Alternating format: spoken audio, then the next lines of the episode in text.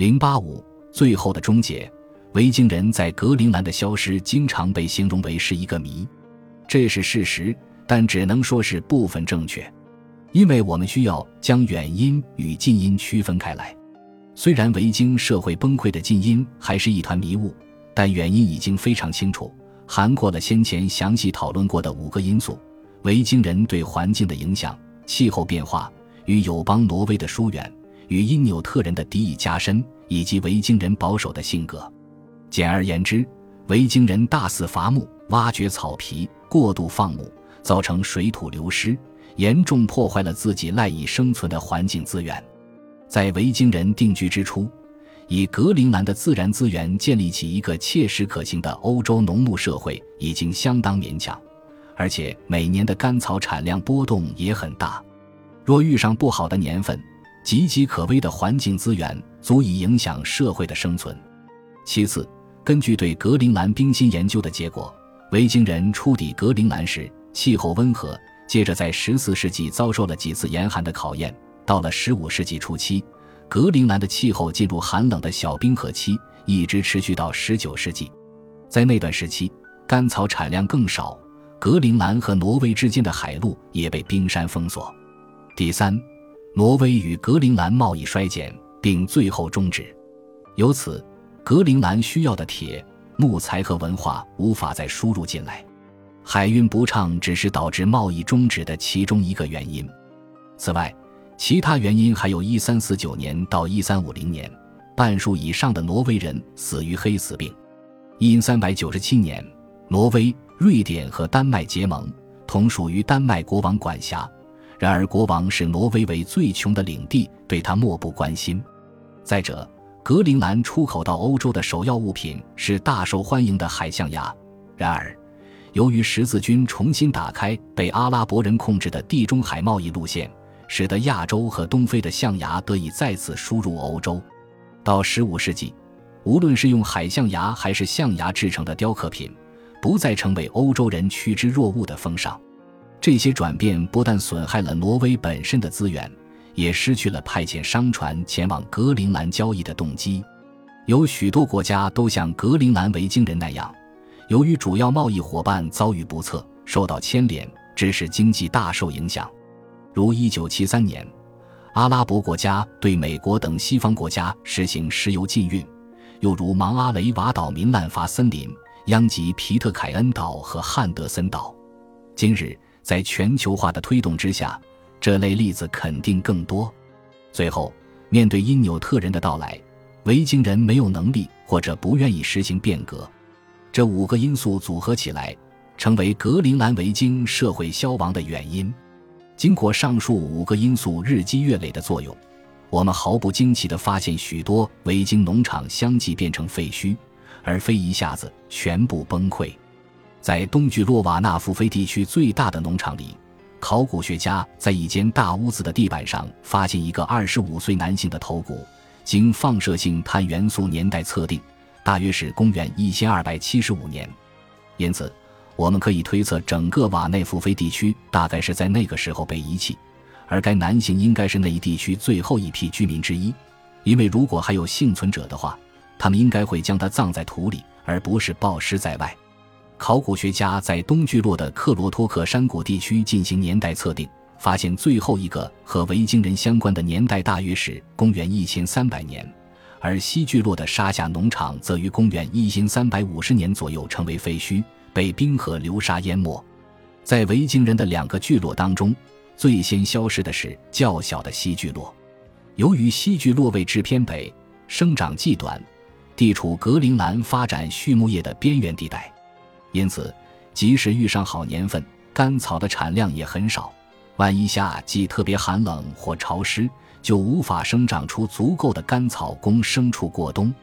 西聚落另一大劣势是只有一个峡湾出海口，如果这个出海口被充满敌意的因纽特人堵住，维京人就无法到海岸捕猎海豹，致使暮春没有食物果腹。关于西聚落的衰败，我们有两方面的资料可以参考。及文献和考古研究，文献资料来自一个叫伊万巴德森的牧师，他由挪威博尔根主教派驻到格陵兰。担任督察官和皇家税官，负责汇报格陵兰教会的情况。因三百六十二年，他回到挪威后，写了一本叫《格陵兰记》的书。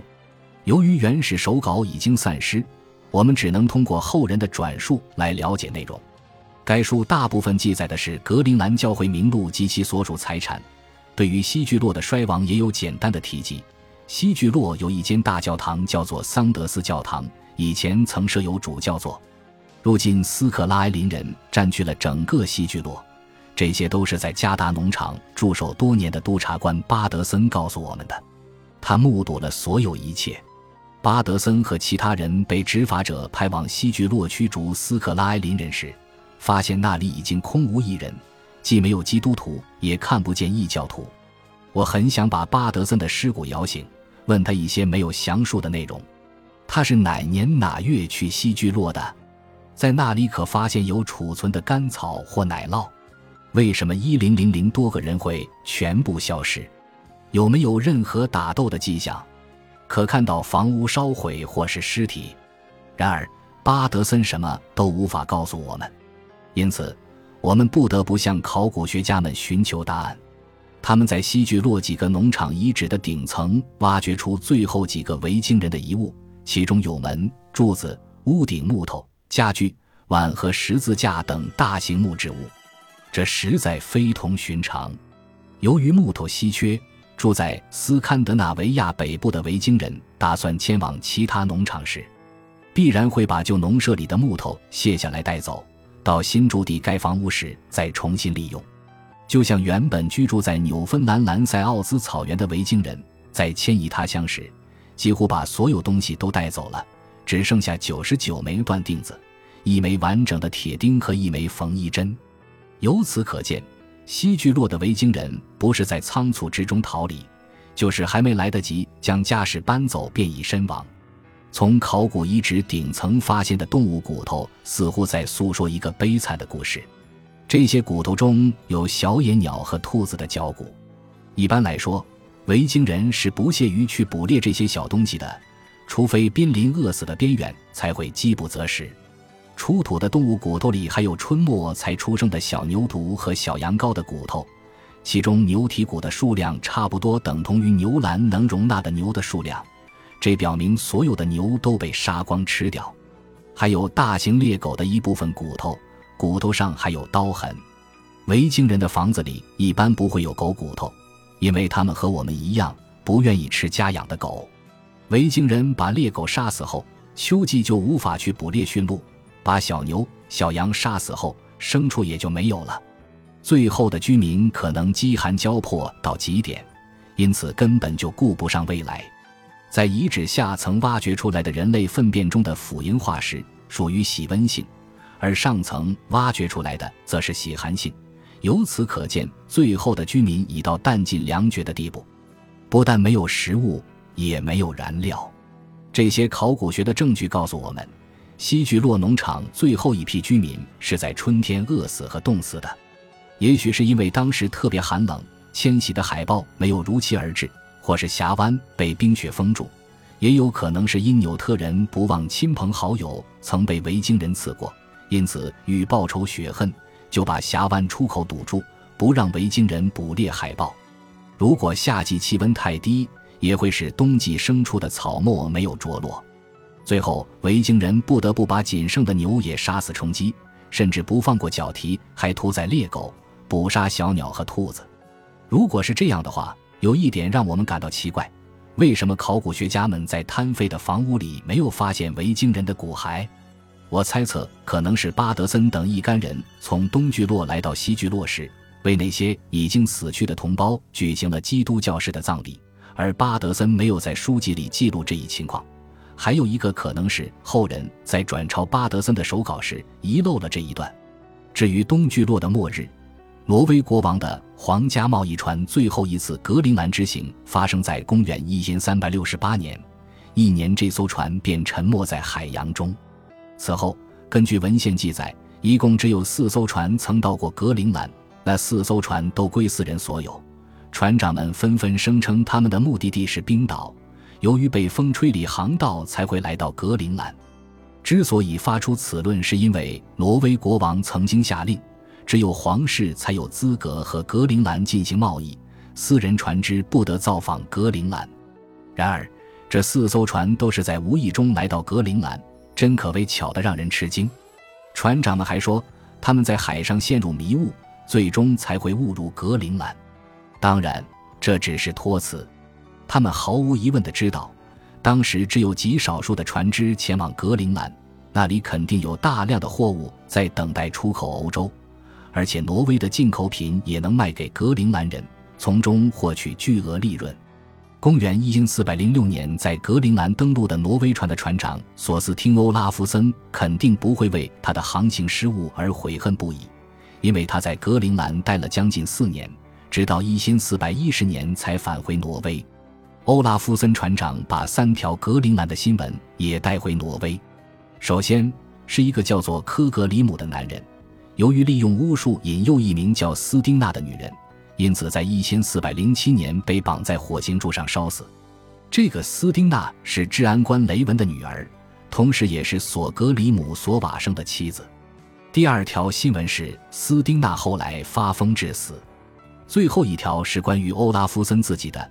一四零八年九月十四日，他和当地一个叫斯格利德比约斯多特的女孩在赫瓦勒瑟教堂举行婚礼，由布兰德霍多森、索德乔大森、索比约巴德森和乔乔森做证婚人。他们的喜讯在婚礼三星期前就已放出，没有人提出异议。像这些绑在火星柱上杀死、发疯或是结婚，都是中世纪欧洲的基督教社会很寻常的事情。字里行间看不出当地有任何大动乱，这是关于格陵兰维京人的最后的文字记录。我们目前还不知道东聚落具体消失于何年。在公元一四零零年到一四二零年间，北大西洋变得更加寒冷，暴风雨愈演愈烈，前往格陵兰的航船也从此终止。考古学家从东聚落的赫乔尔夫斯内斯教堂墓地挖掘出一件女装。经放射性碳元素年代测定法推断，大约是在公元一千四百三十五年左右。这表明，从最后一艘船在公元一千四百一十年离开格陵兰以后，维京人又继续存活了几十年。但是话说回来，因四百三十五这个年份也未必可靠，因为放射性碳年代测定法可能有几十年的误差。此后，一直到公元一五七六年至一五八七年。我们确切的知道，又有欧洲人登陆格陵兰。英国探险家马丁·法贝瑟和约翰·戴维斯在航海途中发现了格陵兰岛。上岸后，他们遇见了因纽特人，对因纽特人的技能大为佩服，于是跟他们进行贸易，并绑架了几个因纽特人带回英国展览。公元一六零七年，一支由丹麦人和挪威人组成的探险队。计划前往维京人的东聚落，但由于被东聚落这一名字误导，以为它位于格陵兰东海岸，结果在那里四处都找不到维京人的遗迹。从那时起，整个17世纪都不断有丹麦人和挪威人前来探险，还有从荷兰和英国来的捕鲸人停驻在格陵兰，并绑架了更多的因纽特人回国。让金人感到不可思议的是。当时的欧洲人竟然以为因纽特人是金发碧眼的维京人的后代，尽管这两个族群无论是外貌还是语言都大不相同。最后，挪威路德教会的传教士汉兹·艾基德于公元1721年前往格陵兰，他认为那些被绑架到欧洲的因纽特人原本是维京天主教徒，在宗教改革运动之前被欧洲人抛弃，因此沦为异教徒。但他们的内心必然对基督充满渴望，因此艾基德希望能将他们转变为路德教派。他先来到西聚落的峡湾，让他感到吃惊的是，当地只有因纽特人，根本没有维京人。那些因纽特人还带他去看维京人的遗址。艾基德也和早前的欧洲人一样，认为东聚落就在格陵兰的东海岸，结果一无所获。公元一七二三年。因纽特人又带他去看更多的维京遗址，其中包括位于格陵兰西南部的赫瓦勒瑟教堂，及我们现在知道的维京人的东聚落。这促使艾基德不得不相信维京社会已经消亡。于是他又开始去寻找维京社会崩溃的谜底。艾基德将因纽特人口述的一些关于他们和维京人关系的回忆片段拼凑在一起。他认为格陵兰维京人的灭绝也许和因纽特人相关。自那以后，无数的游客和考古学家们都在试图解开这个千古之谜。让我们先来确定谜语本身到底包括什么。维京社会衰败的原因已经毫无疑问。而考古学家在西聚落遗址上层进行的考古研究，也帮助我们解答了最后几年导致维京社会崩溃的近因。但是，我们对最后一年发生在东聚落的事件一无所知，因为对遗址上层的考古研究尚未完成。既然故事说到这里，让我来谈一下我个人的推测：东聚落的崩溃似乎是一下子爆发的，就像突然解体的苏联和西聚落。格陵兰维京社会就像是一副小心翼翼维持平衡的纸牌，一切都基于教堂和首领的绝对权威。当挪威国王许诺的商船不再光顾格陵兰时，居民们对上述两种权威的尊敬也轰然瓦解。格陵兰最后一任主教大约于公元一千三百七十八年逝世，此后挪威再没有派遣新的主教过来。但格陵兰社会的合法性依赖于教堂的正常运作，牧师必须由主教授以圣职，否则的话，他就无法主持洗礼、婚礼和葬礼。如果最后一个由主教任命的牧师也去世了，那么社会该如何继续运作？同样的，首领的权威基于他将已有的资源进行再分配。如果生活在穷农场的人们纷纷因饥饿致死，而首领却还生活在富裕的农场，那么，一贫如洗的农民们怎么可能继续服从首领的统治，直到最后一口气？与西聚落相比，东聚落的地理位置偏南，生产干草的条件要好过西聚落，能养活的人口也相对较多，因此覆亡的威胁也略小于西聚落。当然，逐年变冷的气候不单影响到西聚落，东聚落也未能幸免于难，牲畜越来越少，饿死的人越来越多。我们可以想象，在东聚落，那些小型且畜牧条件差的农场必然最先覆亡。但是，拥有两个牛舍、能容纳一百六十头牛和无数绵羊的加达农场又发生了什么呢？我猜想，在最后那段时期，加达农场就像是一艘拥挤的救生船。当东聚落里的穷农场无法再生产干草，牲畜全部死光，或是被斩尽杀绝。走投无路的农民自然涌向巴拉塔利德、赫瓦勒瑟和赫乔尔夫斯内斯等还有牲畜的好农场，最后连加达农场也难逃此劫。如果加达大教堂的神职人员和当地的首领能够为教区的居民和信仰者提供保护的话，他们自然还是会受到尊敬。然而，饥饿和疾病打破了权威。一切就像是希腊历史学家修昔底德斯所描绘的发生在二零零零多年前雅典瘟疫时的景象。饥民们纷纷涌向加达农场，为数不多的几个首领和神职人员根本无法阻止他们将牛羊斩杀一光。如果加达农场能成功的抵御外来的饥民，也许还能保住农场居民的生命。但是在那个最后的冬天。加达农场就像是一艘人满为患的小救生船，还有很多人想挤上去。和西聚落消亡之前一样，东聚落的居民把狗、刚出生的牛羊和牛蹄都拿来充饥。我想，发生在加达农场的这一幕，肯定就像1992年洛杉矶的罗德尼金大暴乱。四名警察残忍地殴打一个可怜的人后，法庭却判警察无罪，从而激起群愤。数千名来自贫民窟的居民到处在商店和富人区纵火劫掠，有限的警力只能在富人区四周拉上黄色隔离带，以阻挡暴民入内。近年来，我们不断的看到非法移民如潮水般涌向富裕国家这艘已拥挤不堪的救生船，就像加达农场的酋长和洛杉矶的黄色隔离带，我们的边防根本就无法挡住这股洪水。因此，我们不能轻视格陵兰维京社会灭亡的原因，不能只把它看作是一个小型边缘社会由于环境脆弱而覆亡的悲剧，认为它与我们大型社会无干。格陵兰维京社会东聚落的规模要比西聚落大，但最后还是落入同样的命运，只不过撑得稍微久一点罢了。